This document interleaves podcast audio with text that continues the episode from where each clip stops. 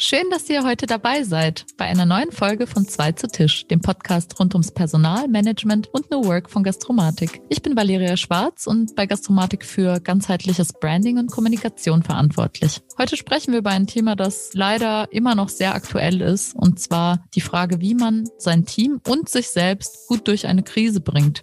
Ich freue mich heute ganz besonders, weil wir eine tolle Expertin dabei haben, und zwar Maren Leki. Sie ist Autorin, Coach und Beraterin rund um alle Themen im Umfeld von HR und Personalführung. Fachlich ist sie zu Hause in der Soziologie, Volkswirtschaft und Psychologie und hat sich dann in den HR-Bereich begeben, wo sie lange Zeit Managerin war in verschiedenen Unternehmen, dann Personalchefin und zuletzt auch Geschäftsleitungsmitglied. In der Funktion durfte sie dann die weltweite Personalarbeit von immerhin 4000 Mitarbeitenden führen, bis sie dann 2002 zur Inhaberin wurde von Leki Consulting, einer Unternehmensberatung, die auf Personal- und Führungsthemen spezialisiert ist und ihr Wissen an angehende HR-Expertinnen weitergibt. Ihre Schwerpunkte sind dabei in erster Linie Business Coachings, Workshops zu Themen von Strategie bis Team, Führungstrainings, Weiterbildungen und die Positionierung von Personalbereichen. Basierend auf ihrer langjährigen Erfahrung hat sie schon ganze elf Bücher veröffentlicht, wow, und hat sich auch in TED Talks, Fachartikeln, Vorträgen und nicht zuletzt auch in ihrem eigenen Podcast Leadership Coaching von und mit Maren Leki ausgelebt und gibt immer wieder ihre Expertise weiter. Außerdem ist sie Dozentin für Leadership, Communication und Change an der Handelshochschule Leipzig. Mit ihr spreche ich heute darüber, weshalb man bei sich selbst anfangen muss, wenn man Teams gut durch die Krise führen will und was Management im Allgemeinen eigentlich mit dem bewussten Managen von Emotionen zu tun hat. Ja, Frau Leki, vielen Dank, dass Sie sich heute Zeit genommen haben für uns. Ich freue mich sehr, dass wir Sie für unseren Podcast gewinnen konnten. Und ja, zunächst würde mich interessieren, was Sie an der Arbeit mit Menschen fasziniert. Ich habe ja jetzt schon eingangs einiges über Sie erzählt, Ihren tollen Werdegang mal umrissen. Aber was fasziniert Sie an dem HR-Kontext?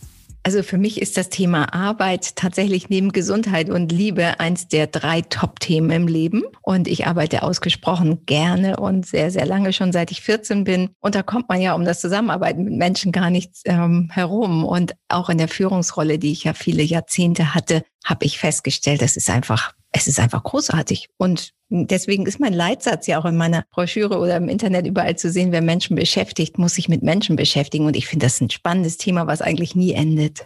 Sie haben ja jetzt schon sehr, sehr viel Erfahrung, natürlich gerade explizit mit dem Thema Führung. Und was uns immer wieder im Podcast beschäftigt, ist auch die Frage, was ist eigentlich gute Führung? Wie würden Sie das für sich definieren? Oh, das in so ein paar Sätze zu fassen, ist echt eine Herausforderung. Zum einen, also erstmal glaube ich, als Grundannahme, mit der wir auch arbeiten, dass Führung für mich ein Handwerk ist, tatsächlich. Also ich glaube, wir können das lernen. Ich glaube nicht daran, dass es den und die charismatische Leaderin oder den Leader gibt, der das so naturgemäß einfach aus sich rausschüttelt, sondern erfahrungsgemäß kann man ganz viele Dinge, die man zum Führen braucht, auch tatsächlich lernen und trainieren. Für mich ist Führung Menschen mitnehmen auf eine Reise im Unternehmen, Menschen überzeugen, dass das, was sie tun, irgendwie sinnvoll ist äh, Menschen zu begeistern, dafür, dass sie bei einem bleiben, aber ihnen auch in so unsicheren Zeiten wie im Moment Orientierung geben, vielleicht der Leuchtturm sein, der so ein bisschen durch die dunkle Nacht führt, derjenige, der, an dem man sich vielleicht auch orientieren kann und auf jeden Fall auch in Zeiten wie diesen ein Übersetzer zu sein, das große Ganze runterzubrechen. Auch was heißt denn das jetzt für mich genau?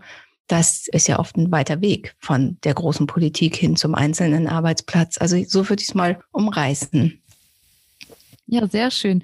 Jetzt haben Sie auch schon was ganz Wichtiges für die heutige Folge gesagt, denn wir wollen uns ja heute auch ein bisschen damit beschäftigen, was sind so die Grundvoraussetzungen eigentlich für gutes Führen oder explizit für Führen durch die Krise. Wir beschäftigen uns gerade in so Zeiten wie diesen wenig mit, mit uns selbst, weil einfach so viel drumherum passiert. Und ähm, wir hatten es ja auch eingangs schon im Vorgespräch, dass einfach gerade die, die jetzige Krise so viele Herausforderungen auch vor allem für unsere Hörerschaft mit sich bringt, also für Gastronomen und Hoteliers. Und die sind ganz schnell in den Krisenmodus gewechselt, haben sofort losgelegt, was zu unternehmen, ob es jetzt Umbaumaßnahmen waren, Protestaktionen oder alternative Konzepte, die da aus dem Boden gestampft werden mussten. Über allem schwebte so dieser, ja, notgedrungene Aktionismus. Und ich glaube, es ist ganz wichtig, dass wir heute nochmal darüber sprechen, abseits dessen, was man jetzt ad hoc tun musste, wo fangen Führungskräfte eigentlich an, wenn sie, wenn wir von Self-Care sprechen und wo ist eigentlich auch die Gefahr, sofort in so einen Aktionismus zu verfallen, ohne sich mal mit sich selbst zu beschäftigen und in sich reinzuhören. Da würde mich interessieren, was ist so Ihre Grundannahme, bevor es eigentlich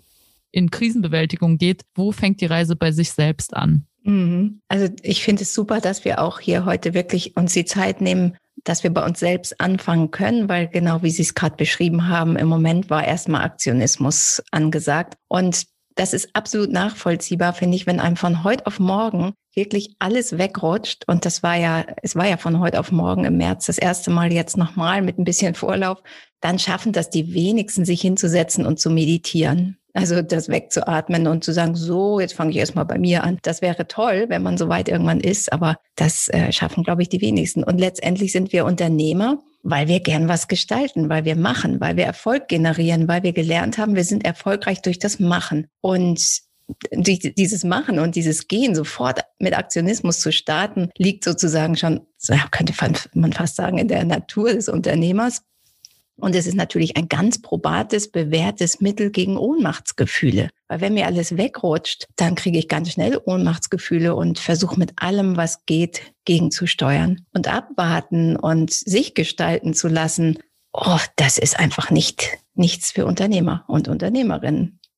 Also dieses, äh, dieses Gefühl, die Ohnmacht zu bekämpfen, indem ich aktiv bin, das ist sicherlich der erste Modus, der sofort anfängt. Also sich totstellen ist für Unternehmer, glaube ich, keine Wahl. Und wir haben ja in Notsituationen eigentlich nur die Klassiker Antwortreaktion, die wir auch körperlich merken. Wir möchten entweder weglaufen, das sind dann diejenigen, die sich unter die Bettdecke, vielleicht mehrere Bettdecken legen und einfach nicht wieder auftauchen und sagen, nein, ich warte so lange, bis das Krisenthema weg ist. Dann gibt es Angriff und das ist der Aktionismus, den wir jetzt flächendeckend natürlich bei Unternehmern gesehen haben. Dann gibt es äh, ja Angriff, Flucht, was haben wir noch? Sich totstellen. Also viel mehr habe ich eigentlich nicht. Und insofern ist das erstmal normal gewesen. Aber, und deswegen reden wir heute drüber, sich um sich zu kümmern, ist natürlich die Voraussetzung dafür, dass wir genug Energie haben, damit wir uns um andere kümmern können.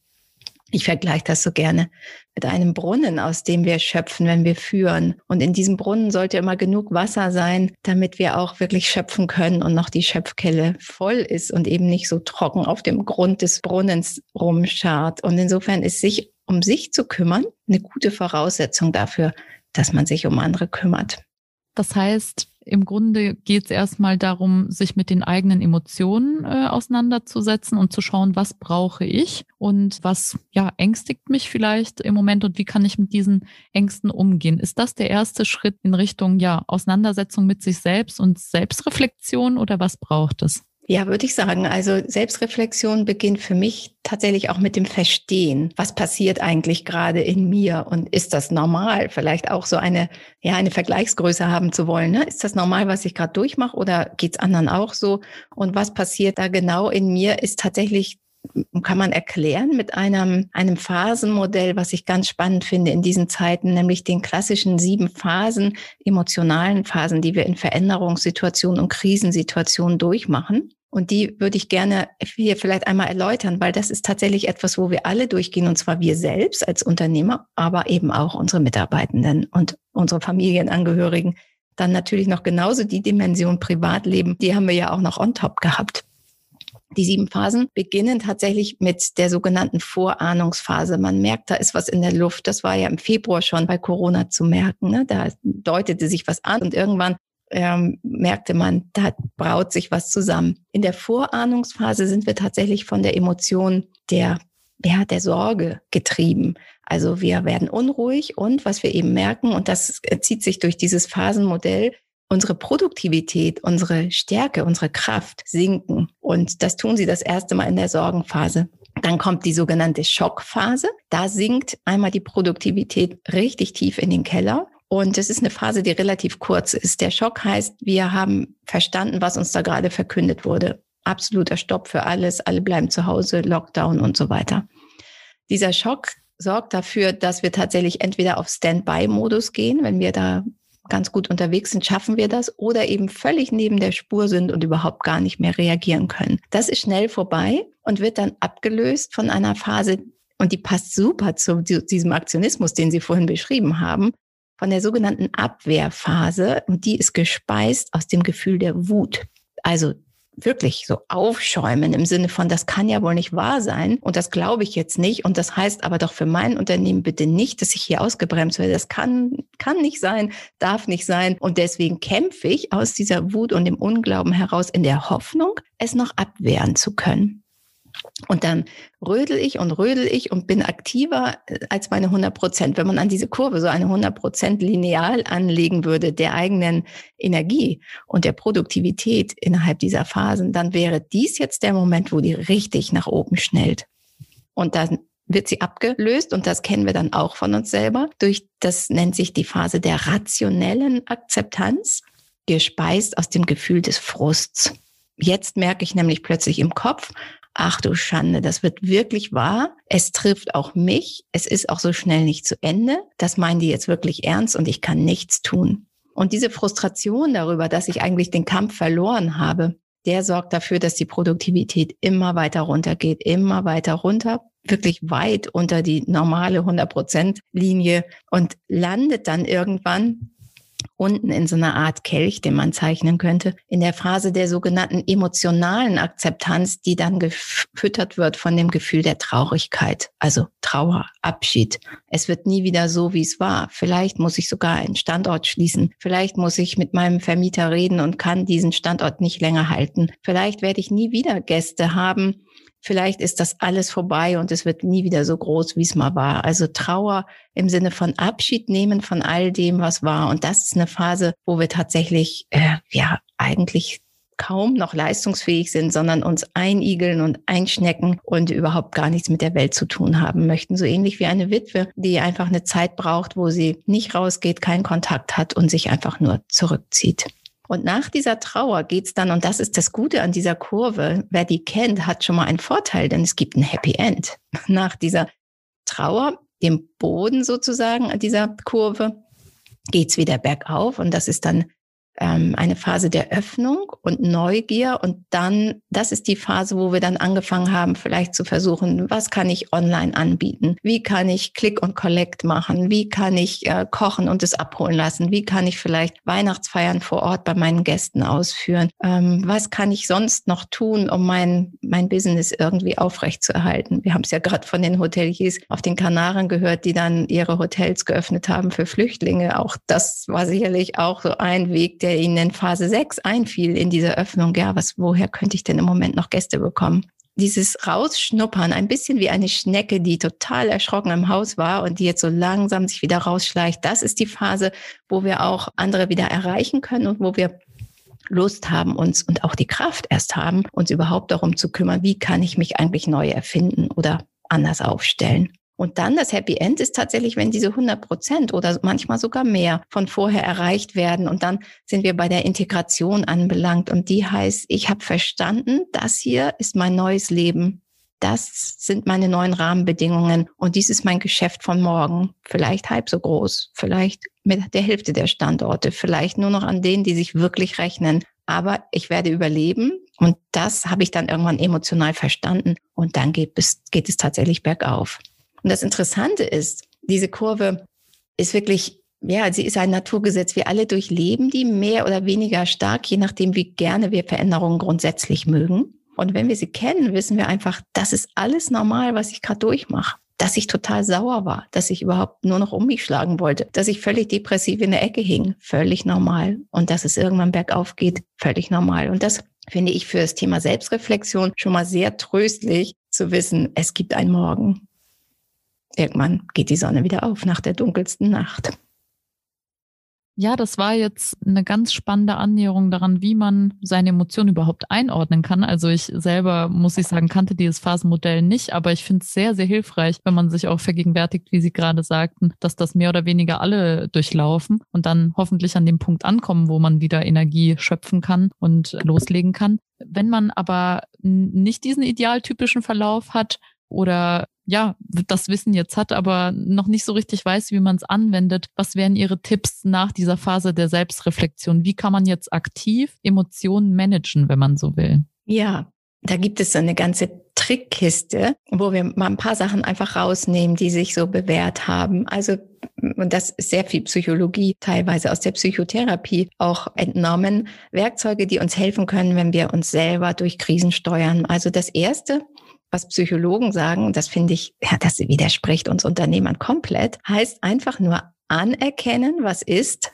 statt da drauf zu schlagen. Also mit draufschlagen meine ich wie so eine Feuerklatsche, wissen Sie, so ein, so, ein, so ein Ding, wo man Feuer mit ausklatscht. Das ist ja das, was wir oft machen. Wir haben Angst oder fühlen uns unwohl und hauen da so lange drauf, bis es weg ist. Durch Aktionismus zum Beispiel, durch, äh, ja, vielleicht Drogen im Zweifel, durch Weglaufen, durch Leistungssport, durch Marathontraining, durch was auch immer erstmal hingucken und sagen, ah, da ist es wieder. Meine Existenzangst schlägt gerade wieder voll zu. Herzlich willkommen im Kreis. Das wäre so eher die Haltung, die tatsächlich gemeint ist. Und ganz interessant ist, dass Psychologen sagen, je mehr wir Gefühle versuchen zu bekämpfen, umso länger bleiben sie und umso lauter werden sie, weil man so dahinter sagt, Gefühle wollen gehört werden und ernst genommen werden. Die sind eigentlich wie so ein Mensch, der bei uns mit am Küchentisch sitzt und der sagt, ey, hör mich, ich habe richtig Angst, mir geht der Dings auf Grundeis und ich weiß überhaupt nicht, wie ich mich retten soll. Sieh mich. Und wenn wir den einfach ignorieren und immer sagen, Klappe halten, will ich nicht hören, dann wird der immer lauter und schlägt irgendwann mit dem Besteck auf den Tisch und äh, ja, lässt uns gar nicht mehr los. Also anerkennen, was ist, es eigentlich herzlich willkommen heißen und sagen, ah, da ist gerade wieder meine Panikattacke, herzlich willkommen im Club. Weil was dahinter auch wieder steht, ist auch, finde ich, ganz interessant und tröstlich. Gefühle kommen und gehen. Und zwar alle. Die guten, sind leider ja auch schneller vorbei, als man gucken kann. Und die schlechten auch. Oder die schlechten, die wir nicht mögen, die wir schwer aushalten. Angst, Trauer, Wut, Unwissenheit, Ohnmachtsgefühle. Das sind alles Dinge, die gehen vorbei. Und sie gehen schneller vorbei, wenn wir sie einfach nur annehmen. Das ist für Unternehmer, die ja eigentlich im Aktionismus stark sind und im Selbstgestalten, ist das ganz schwer zu machen. Aber lohnt sich zu trainieren, weil es funktioniert. Was auch funktioniert, ist tatsächlich das Atmen. Wann immer wir in Panik sind, wann immer wir uns schlecht fühlen, wann immer wir auch im Stress sind und wieder mal die Welle uns überflutet und wir denken, ich ich, ich, ich drehe gleich durch, ich krieg's nicht hin, ich fasse es nicht, hilft atmen. Und zwar interessanterweise gibt es da auch so einen Zusammenhang, wenn wir unter Stress und richtig unter Strom stehen, vergessen wir oft das Atmen und atmen nur noch ganz flach oben, so, ich fasse da gerade mal hin, so bis, bis zu den Rippen, die unter dem Schlüsselbein gerade eben liegen. Bauchatmung ist jetzt das Gebot der Stunde. Und zwar immer, wenn wir panisch werden oder angestrengt sind, bewusst in den Bauchnabel einzuatmen, den also nach vorne zu stülpen und wieder zurück. Ungefähr vier bis fünfmal tiefes Atmen entspannt nachweislich den Muskeltonus und sorgt dafür, dass der Herzschlag sich re relativiert und wieder normalisiert und ist ein sehr gutes Rezept, um überhaupt wieder zu merken, ich lebe und ich bin da und alles ist in Ordnung. Und das System schaltet wirklich gleich drei Stufen zurück. Wir vergessen es nur. Das ist auch etwas, was man trainieren muss, bewusst dran zu denken, atmen, man kann sich ja irgendwo Zettelchen hinkleben, Post-its, atmen und dann mal wieder, ja, da war ja was. Ich habe ja noch mehr als nur drei Rippen da oben.